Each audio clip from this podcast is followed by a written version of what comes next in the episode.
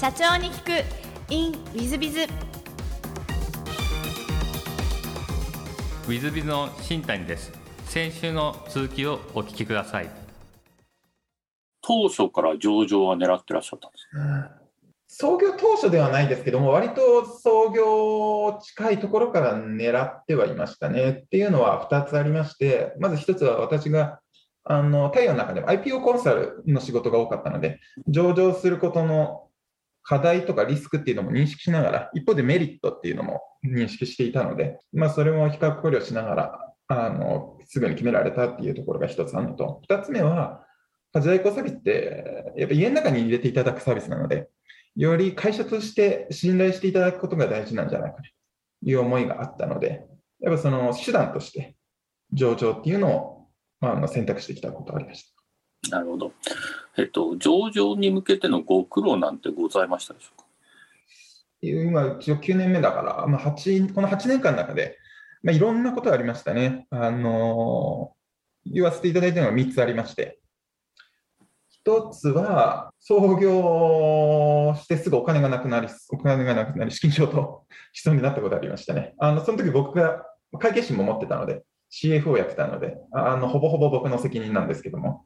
やっぱなんかこう、せっかく会社作ったからこうイケイケどんどんであの成長させていこうっていう思いの方が CFO ながらも強くって、あのあんまりこう資金繰りの計画計画的にやってなかったこともあったので、あの資金ショートしそうになって役員報酬もなんか止めたりとかしてたんですけども、やっぱそこからやっぱ伸ばし成長していくためにも管理体制っていうところはしっかりしていこうっていうところを持って、まあ、そこからしっかりするようになって上場できるまでの管理体制を構築していったっていうところもありますし、まあ、その時にもあのその時に出資していただいた株主の方にも助けられてあの乗り越えたというところがあります。で、2つ目はですね、あのまあ、これ、どのベンチャーも経験することだとはよく言われるんですが、うちも3割くらいの社員がですね、あの2年間くらい続けて退職していくことがありましたね。やっぱその時は経営者ながら結構あの辛いところはありましたけども、やっぱそこでもいろいろ自分の経営の考え方っていうところが変わってきたタイミングでもあって、なんかこう、やっぱ会社をやるからには社員をきちんと大事にして、社員を愛していかなくちゃいけないなっていうところ、いろんその時にいろんな人のアドバイスをいただいて、思ってたところでしたね。っていうところがあったのが2つ目。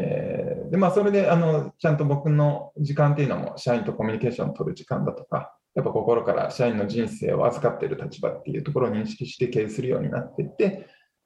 あの改善していって、まあ、上場までできたというところは2つ目としてあります。で3つ目はですね、えーと、記事にもされているのですけども、あの我々のサービスっていうのは、いろんな、やっぱ家に入れていただくからこそ、いい面もあれば、リスクっていうところもありまして、それはもう創業当初から認識してたところであります。あのリスクっていうのはこう、お客様のお家の中に入るので、まず一つはお客様のお家の中のものがなくなってしまうリスクですね。お客様のものが盗難されちゃうリスク。で、二つ目が、お客様の家の中にはいろんなセンシティブな情報があるので、お客様の個人情報が漏洩してしまうリスク。二つ目。で3つ目が、働き手にとってもお客様のお家の中っていう密閉された空間でサービスを行うので、働き手がお客様のお家の中で、なんか事件、事故とか、もしくは性的な被害みたいなのを受けてしまうリスク。そういう3つっていうのは創業当初から認識していろんな取り組みを行ってきたんですが、2020年にですね、あの3つ目のリスクとしてお伝えした、お家の中に家事代行、我々のキャストがお伺いしたら、お客様が全裸であのアダルトビデオを見ていたということがありまして、やっぱそこは我々がリスクとして認識していたところが顕在化したのところなので、あのまあ、経営者としてきちんと反省して、あのそのリスクを解消するために他にどんなことができるかっていうところを真摯に考えて、例えばまあ、きちんと本人確認はもちろん行うんですけども、それだけじゃなくて、反社犯罪歴のデータベースとの照合とかまでやるとかですね、家事代行スタッフがお伺いしているときには、専用アプリ上に何かあったときのために110番通報ボタンっていうのを設置したりだとか、まあ、いろんな取り組みっていうのが、そのリスクに対する取り組みっていうのが、その、こう、まあ、一つのきっかけに進化していったっていうところあります。なるほど、ありがとうございます。やっぱりあの、えっと、監査法人いらっしゃったんで、えっと、その辺のいわゆる、え管理体制というのは特に問題なくスムーズにいったけど、ビジネス上の方がやっぱり大変だったというお話と思ってよろしいでしょうか？まず私があの管理体制のところはですね、実はですね、私はあの CEO をやるタイミングであの CFO は降りてですね、CFO は池田という共同創業者がやってまして、まあ、彼があの上場のための管理体制っていうのを構築してきて、多分僕だったらできなかったかもしれないですね。彼の方があのきちんとリスクを抑えて、一つ一つ積み上げながらやっていくので、まあ、彼が管理体制を構築してきて、まあ、あのスムーズというスムーズではないかもしれないですが、まあ、いろんな課題に乗り越えながら管理体制のところをやってきたというところですね。だから上場の時に一番課題になったっていうところはですね、まあ、振り返ってみれば特に大きなところはなく、なんか、まあ、いろんな上場する過程ではいろんな課題っていうのがその時々に起きてくるんですよね。あの準備する前までには起きなかったこと。まあ、先ほどの課題として3つ目にお伝えしたところもそうなんですけど、そういうのが起きる、起きるたびに、まあ、ちゃんとそのリスクに対して真摯に取り組んでって改善していくっていうのが大事だったと思います。ありがとうございます。そうしましたら、あの、御社の事業内容をぜひ宣伝がてらご説明いただきたいなと思っております。ありがとうございます。そうですね。あのー我々の事業内容としてお伝えするためには、まずはあの将来的にこういうことをやりたいというところをお話しした後に、じゃあそれに向けて今どんな事業を行っているかという形でお話しさせていただきたいと思うんですが、将来的には我々こう暮らしのプラットフォームという形で、こう Amazon が物をスマホでパンパンって簡単に買えるように、家の中にあるサービスもスマホとかで簡単にお客様が困った時にあの頼めるような世界っていうのを作っていきたいと。家の中のサービスっていうのは家事代行もそうですけども、他にもベビーシッターとかペットシッターとかですね、介護だとか、家の中のことだとしても、他の得意な方に任せるっていう選択肢を当たり前にしていくプラットフォームっていうのを作っていきたいなというところを思ってきま思ってます。で、そのために今現在では、あの、家事の代行事業っていうのと、あのーつい先週ですね、リリースさせていただいたんですけども、モニカっていう全国の家事代行会社様向けの SARS のプロダクトっていうのも展開していこうというところを思ってます。ちょっとそれぞれについてお話しさせていただきますが、まず家事代行事業、あの家事の事業の方ですね、家事代行事業の方は、あの特徴としてはですね、2つございまして、まずあのシェアリングエコノミー型の家事代行サービスのマッチングプラットフォームという点があります。こう従来のように雇用してという形ではなくて、えー業務委託の方にフリーランスとしてご登録をいただいて、今の時間と家事のスキルっていうのをシェアしていただいて、家事が苦手なお客様だとか、家事をする時間がないお客様のところにお届けするというのが特徴の一つ目です。特徴の二つ目は、あの IT を活用していると、テクノロジーを活用しているというところです。まあ、先ほどですね、私があの家事代行サービスのユーザーとしての立場から課題がある価格と手間っていうところをですね、解決するために、そのコーディネーターが役割をとして持っていたマッチングの部分っていうのを独自のマッチングアルゴリズムでシステム的に行うので、ことによって、コーディネーターの方の人件費の部分も抑えることができて、お客様の価格も抑えることができますし、2週間かかっていたのが IT のマッチングなので、最短当日3時間後でもお伺いできるという価格と手間っていうのを解消していった。IT のテクノロジーを使って解消していったっていうところが特徴の2つ目になります。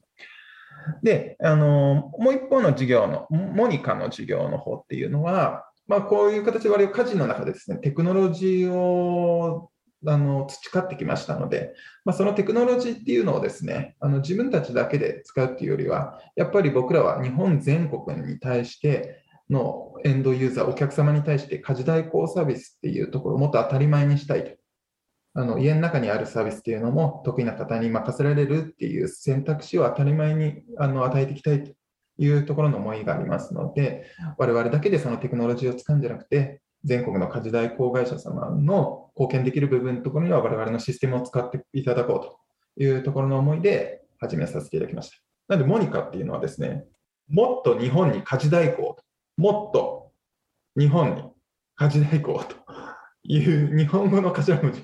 取ってたというところがあります。あの僕ら世代だとですね、モニカっていうと吉川浩司が思い浮かんじゃうんですけど、実はそういう思いがあります。なるほど、ありがとうございます。えっ、と、そうしましたら、ちょっと全く違う質問もさせていただければと存じますが、えー好きなもの、好きなことを事前にお答えいただいてまして、先ほども言いましたが、ロマンがあること、考古学、宇宙とか、体を動かすと、ランニング、ウェイトトレーニングなど、人と会うことというふうにお答えいただいてるんですが、宇宙も結構お好きでいらっしゃいますか？ガンダムとか、スター・ウォーズとか、前澤さんとか、ホリエモンさんとか、いろいろあるんですが、そうですね。あの、宇宙、やっぱロマンがあることが、なんか未知のものとか、ロマンがあることが好きなので、あの、まあ、考古学、遺跡もそうですし、宇宙なんていう未知のところもですね、あの、多分星見てたら一日なくなっちゃうぐらい好きだったりとか、あとは海の底とかそういうところもなんか好きですね。なんか確かそこら辺昔から好きで、子供の頃もなんか、大きな魚の図鑑とかなんかずっとそんなんばっかり見てた気がしますね。なんかあの、ずいぶんあのお仕事柄とご趣味というか、好きなことがちょ ちょっと割と離れてらっしゃるそうかもしれないですね。なんか、はい、あの、まあ、仕事の方はどっちかっていうと、こう、今ない世界、未知の世界を自分で作っていきたいなっていうところあります。なんか、あの、世の中の人のために。ありがとうございます。で、えー座右の銘もお聞きしまして、生きているだけで丸儲け、実るほど頭を垂れる稲穂かな、人の笑顔を自分の幸せにというふうに3つも選ばれていらっしゃるんですが、これなんか選ばれた理由とかはございますか？そうですね。まあ、昔からの生きてるだけで丸儲けかもしれないですね。あの、なんか、なんか僕はよく人からですね、自分の一番の長所、前向きなところっていうところがあるんですけど、なんかそれを構成しているのが生きてるだけで丸儲けかもしれないです。なんか辛いことがあっても、まあ、このように生命を設けたことでありがたいというところで思っているようにしています。で、二つ目でお伝えしたのが、何でしたっけ？実るほど頭を垂れる。そうですね。これはですね、一番最近かもしれないですね。別に社長だから偉いっていうわけじゃなくて、いろんな方に助けられながらここまで来てるっていうところがあるので、あの、基本的に調子に乗りやすい性格をしているので、調子に乗らないようにという時間を込めて。で、であの、ここもですね、これはですね、我々の株主の綿球セマっていう会社がありまして、京都でも150年くらいやってる会社なのですね。でも売り上げも数千億で、病院とか介護施設向けの理念サプライだとか、宅配食事で一番のシェアを持っている会社様なんですけども、あのそこの会社の社長から学んでる姿勢で、あのすごくもうなん、まだ全然上場もしてない頃のベベのベンチャーの僕らにもすごく謙虚に接してくださってまして、なんかそういう社長に憧れてっていうところで座右の銘にしてます。で、3つ目のあの人の笑顔の自分の幸幸せにっていうのは、家事のビジョン、ミッションを作る中で培ってきたことで、やっぱ人のために行動するとか、やっぱ志だとか、利他だとか、そういうところは会社を経営するにあたって、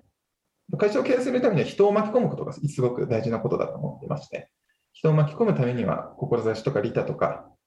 人のそういうのがすごく大事だっていうところを、あのいろんなところから学んで、例えば稲森和夫さんの心っていう本だったりだとか、ちょうどグロービスでイベントで前田裕二さん、ショールームの前田裕二さんがそういうところを話されてたとか、いろんなところからそういう意味といて、僕もそういうふうに経営しようっていうふうに思ってきました。ありがとうございます。ちょっと一点だけ訂正なんですが、私読み方間違えました。実るほど神戸ですね。頭じゃなくて神戸を垂れる稲穂かなというふうに、神戸というふうに読みますね。はい、すみません。私がいつもあの、えっ、と、鴨社長と違って、勉学の才がなく、あの、えきちっと読めないという、そこだけですので、リスナーさん、あの、あまり気にせず、新谷は頭悪いな、ぐらいな感じで捉えておいていただければと思います。で、最後の質問なんですが、えっ、と、この番組経営者向け、全国の社長様向け、もしくはこれから起業する方向けの番組でございまして、もしよろしければ社長の成功の秘訣をお教えいただけませんでしょうか？そうですね、結構難しいんで、まあパッと思いつくのは、前向きに頑張っていくってところですかね。あの、多分これから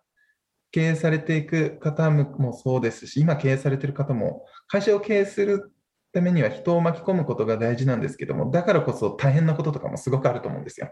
多分心が潰せる潰されそうなことになることっていっぱいあって、僕もこう社員が3割辞めていくときっていうのは、やっぱりこう、いろんな人に振られてる感じにもなるので、すごくこう自尊心とかもなくなって、大変な辛い思いとかすることがあると思うんですけど、まあ、いろんな経営者がそこは経験してることだと思いますし、そこで後ろ向きになってしまうか、自分の志のために前向きに頑張ろうと思うか、いうところっていうのは、成功していくための分岐点になるのかなということを思っています。ありがとうございます。あの前向きにということで、ぜひ皆様方も、あの私も前向きにいきましょう。えー、リスナーの皆様、本日はお忙しい中お聞きいただきまして誠にありがとうございます。ぜひ皆さんをご参考にしていただければと存じます。鴨社長様、本日はどうもありがとうございました。こちらこそありがとうございました。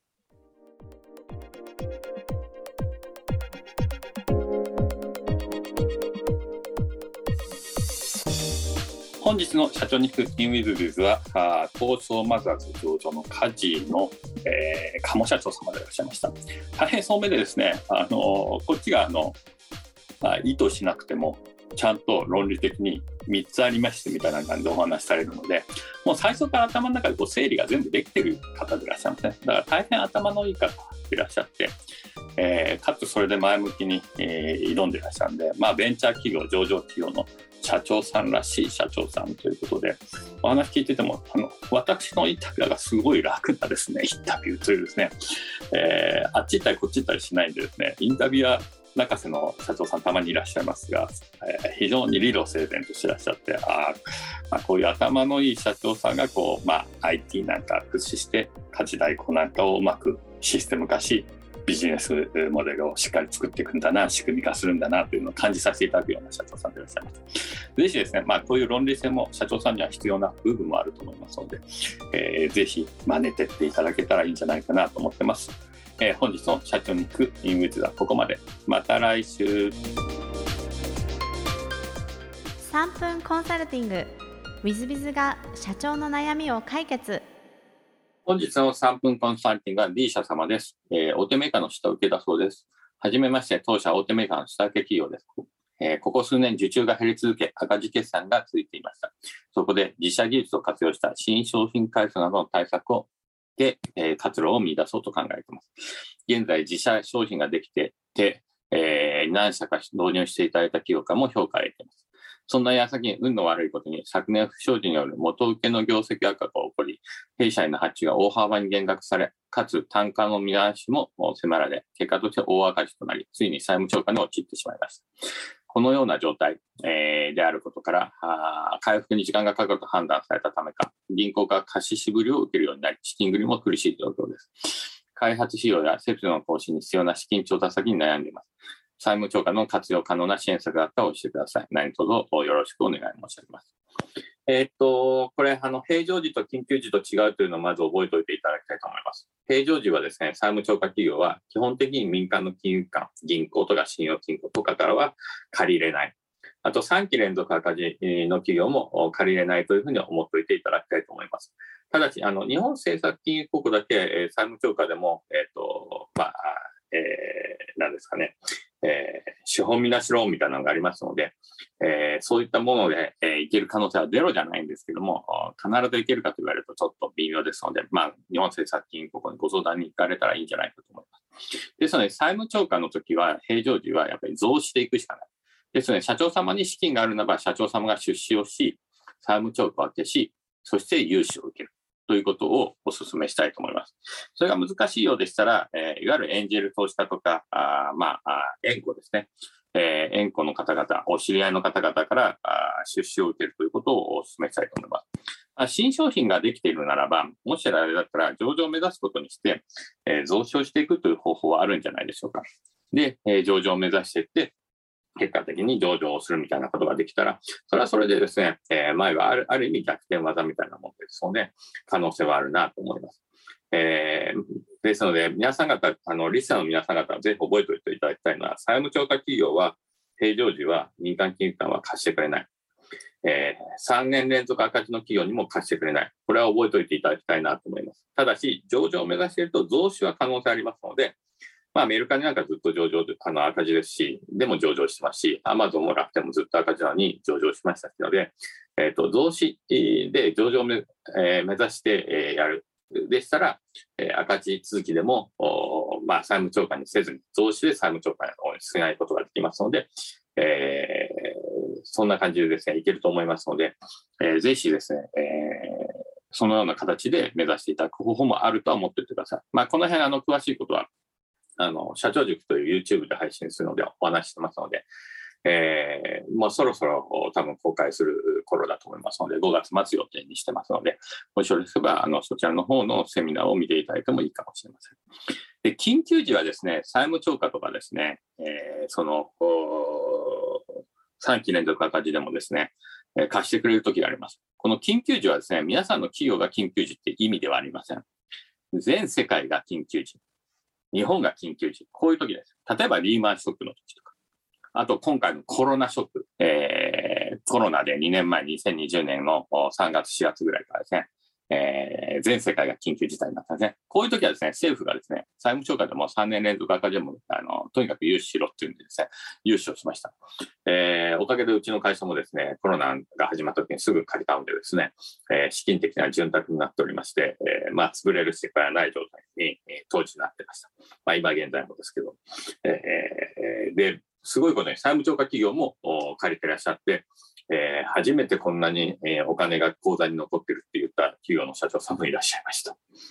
で、私なんかもですね、2020年の3月ぐらいですね、50人ぐらいの社長向けに資金調達セミナーなんかをやらせていただきました。こういうですね、世界的に緊急事態になっているときはですね、えっと、なぜか融資の審査制度がですね、緩くなってですね、えー、債務超過でも3年連続赤字でも借りれたりするわけですね。だから緊急事態と平常時は違うんだということはぜひ覚えておいていただきたいと思います。えー、まあ、この辺ですね、あの、ぜひちょっと相談乗ってくれということでありましたら、無料の経相談も受けております。えー、7いとおっしゃっていただければと思います。えー、本日の3分コンサルティアンここまで。また来週。